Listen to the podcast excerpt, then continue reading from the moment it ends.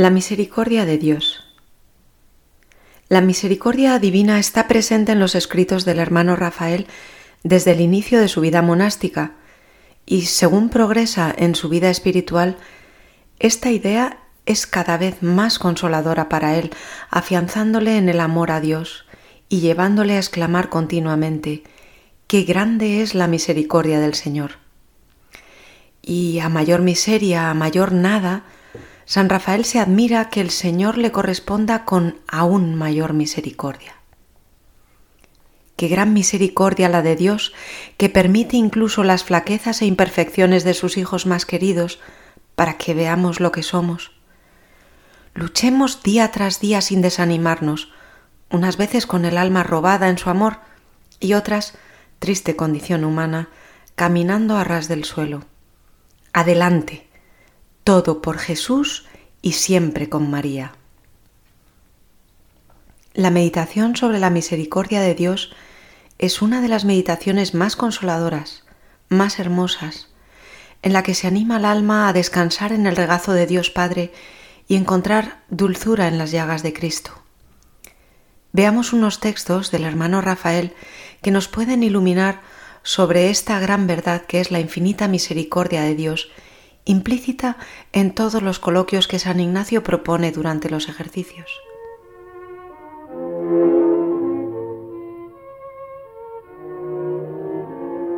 Ave María. Qué grande es la misericordia de Dios. Agosto 1936. Qué grande es la misericordia de Dios. Cómo se ensancha el corazón al contemplar la misericordia divina. El hombre no es nada, quizás sea peor que nada. Su vida sobre la tierra es algo tan sin importancia que no se concibe. Dios es infinito. Su existencia desde la eternidad no cabe en inteligencia humana. He aquí dos cosas, el hombre y Dios. Dos seres distintos, infinitamente distintos. Creeríase pecado de soberbia el pretender siquiera compararlos. Dios que no cabe en los cielos y cuya idea hace llegar a la locura al alma del hombre.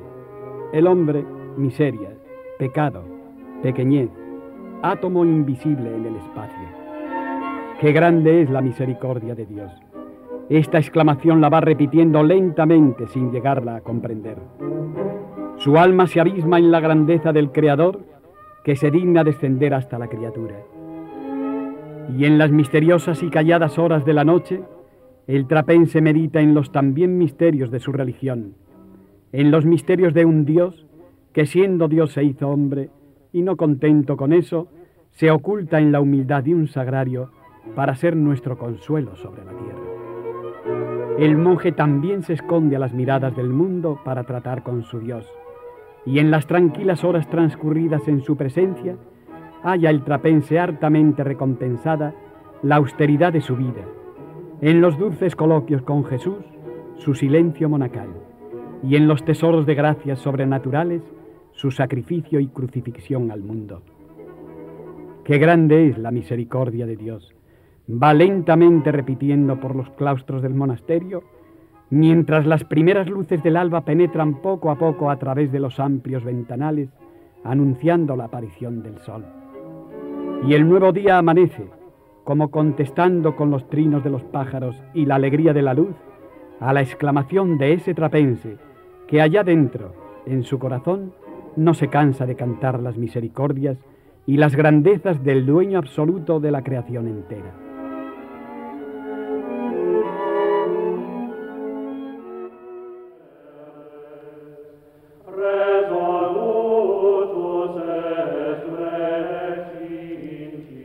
Ave María. Laudate Dominum omnes gentes. Diciembre 1936. Faltan unos minutos para que en el reloj del monasterio suenen las dos de la madrugada. Por un fenómeno de esos cuya razón desconocemos, pero que casi todo el mundo experimenta durante el sueño, casi todos los días me despierto a la misma hora, minuto más o menos, y en un estado de semi-inconsciencia pienso, van a dar las dos, Dios te espera. Efectivamente, el silencio del dormitorio común es rasgado por la estridencia de una campana que nos avisa y nos recuerda que es ya llegada la hora de dejar el descanso del cuerpo y que es tiempo de velar y orar. Aún no ha dejado la campana de tocar cuando ya estoy de pie en mi camarilla, calzándome los zapatos y poniéndome la capa de coro, únicas prendas que nos quitamos para dormir. Hay un pequeño murmullo de mantas y un descorrer de cortinas indicando que ya los monjes comienzan a vivir y quien más, quien menos, toma su cruz diaria para seguir a Cristo. Qué sueño tengo, Señor. Estoy casi dormido. Los vapores del sueño no me quitan, sin embargo, de musitar entre dientes un Ave María purísima, sin pecado concebida. Yo no sé si la Santísima Virgen me oirá. Creo que sí. Estoy tan atontado durante ese minuto que casi me acuerdo de ella maquinalmente. Señor, Señor, qué sueño tengo y qué frío hace. Algunos días debe de estar el dormitorio a cero, o por lo menos a dos o tres grados. Dicen los higienistas que esto es muy sano, no lo dudo, pero bueno, a mí me parecen muy pocos grados. No importa. Aprovechémonos ahora lo mismo con el frío que en el calor. No es hora de hacer estúpidas reflexiones, aunque a veces yo conozco a quien las hace aún en los momentos más serios. Aprovechémonos de la noche para orar y alegrémonos de que Dios es quien nos llama y quien nos espera en el sagrario. Pronto me doy cuenta de que soy un fraile que ha llamado la campana para rezar maitines, porque como digo, el primer momento no sé lo que soy. Solamente veo un montón de ropas y un hombre que se levanta vestido de una dura cama de paja.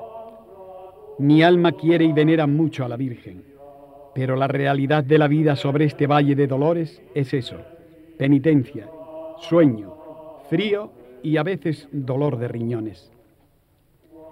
Sin embargo, aunque el espíritu del mal nos ronda, el Señor que es muy bueno no le deja acercarse.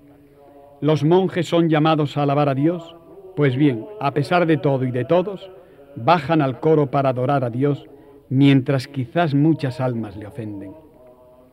Una vez, como digo, hecho cargo de la situación, ya no tengo nada que hacer sino bajar con alegría las escaleras, atravesar el claustro y ponerme a los pies de Jesús sacramentado. Esos minutos nos manda San Benito aprovecharlos. Esos minutos primeros del día monástico no conviene desperdiciarlos. Son preciosos ante los ojos de Dios que escudriña los más ocultos sentimientos del corazón. Minutos que por ser los primeros deben ser bien empleados. Minutos que, si de veras amásemos a Dios, debían parecernos siglos, pues nada más despertarnos, el ansia de volar a su presencia nos haría sufrir y tener por largo el camino del dormitorio al sagrario.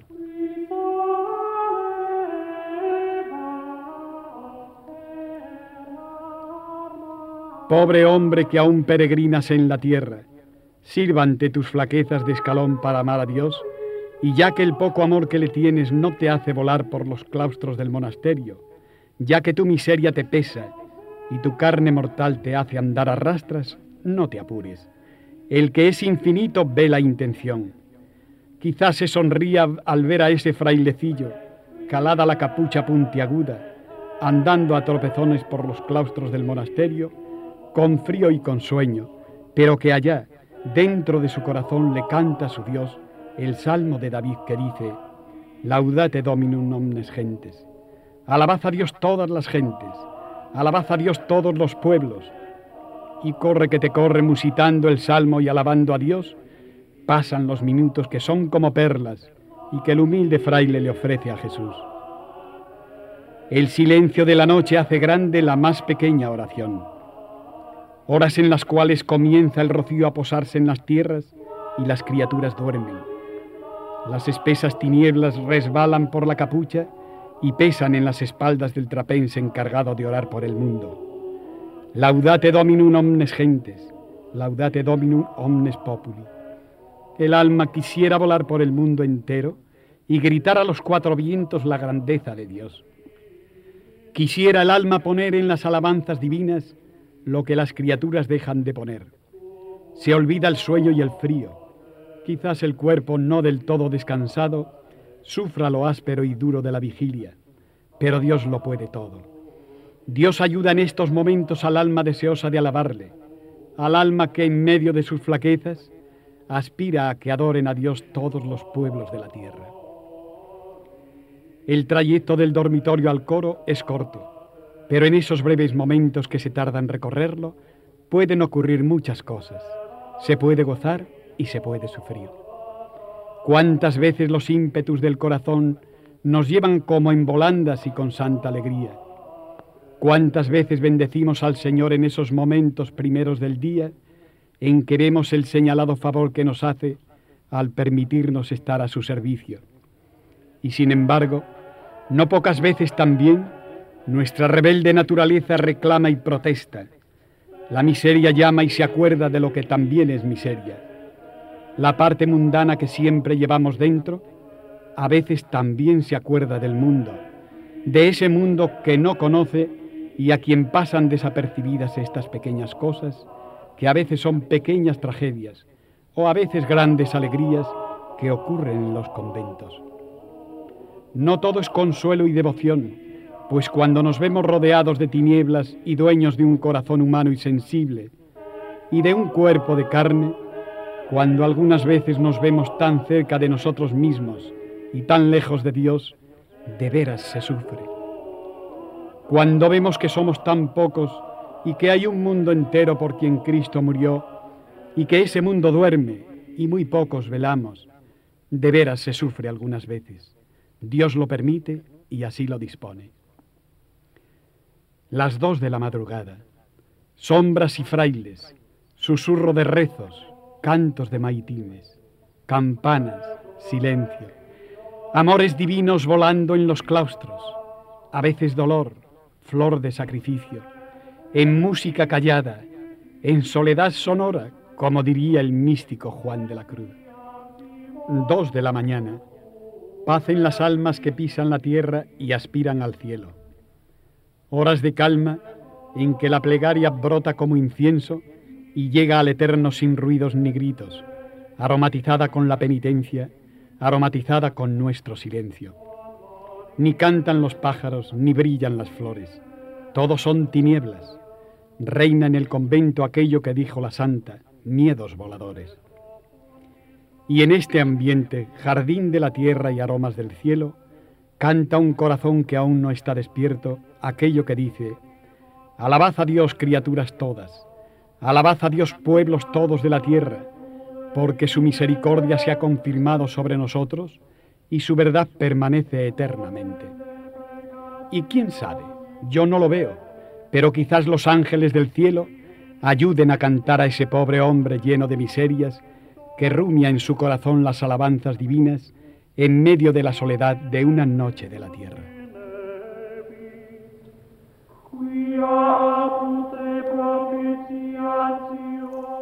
En Dios y mi alma, 4 de marzo de 1938. Bendita sea la siempre adorable y tranquila Santísima Trinidad.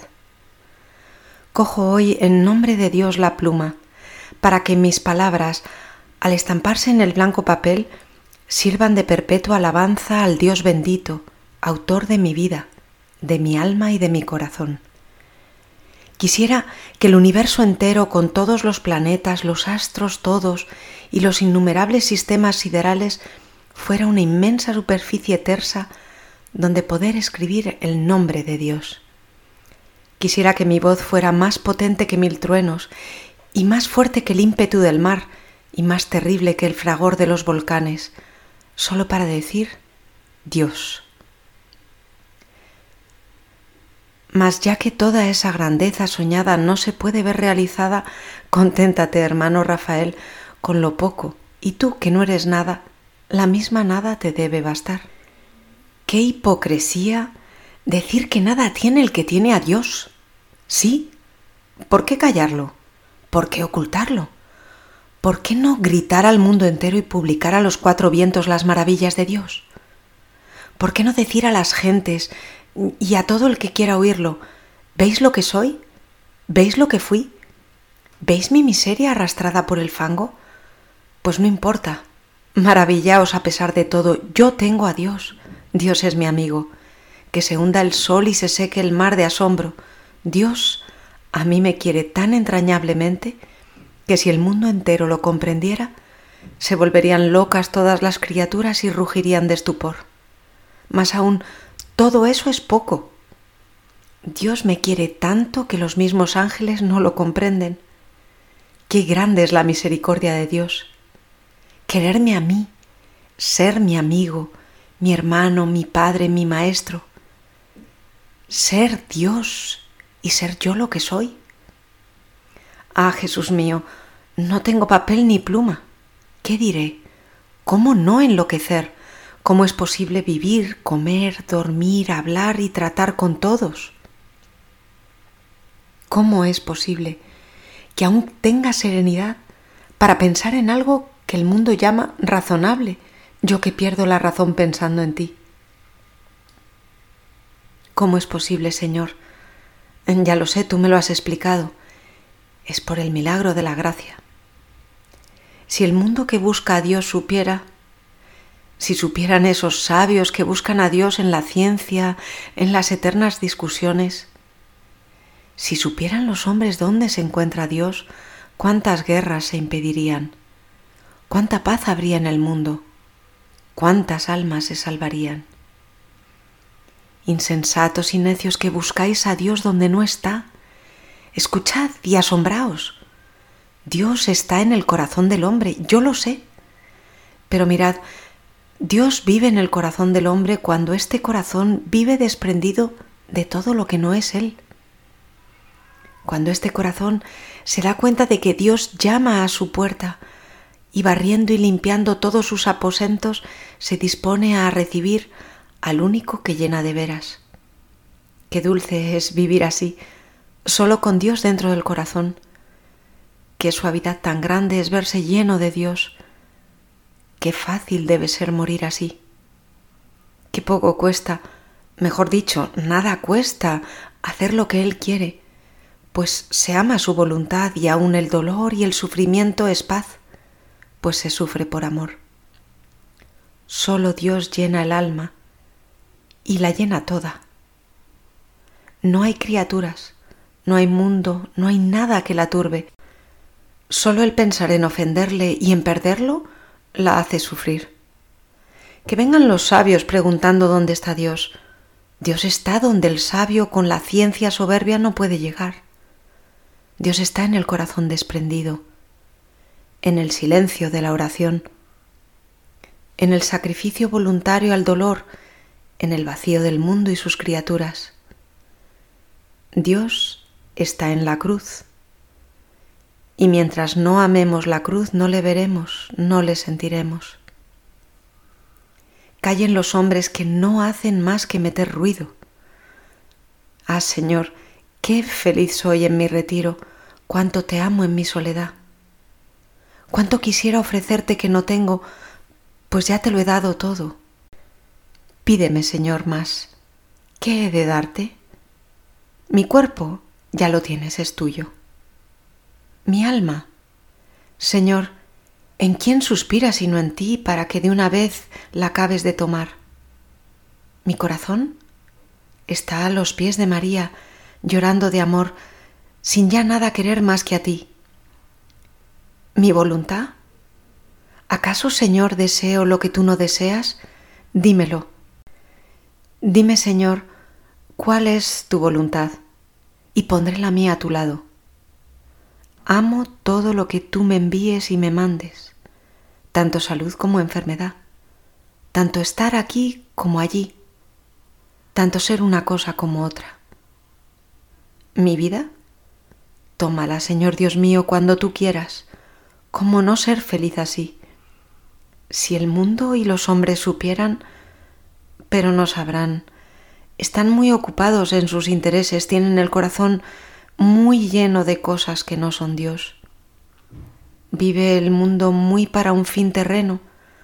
Sueñan los hombres con esta vida en que todo es vanidad y así no se puede encontrar la verdadera felicidad que es el amor a Dios.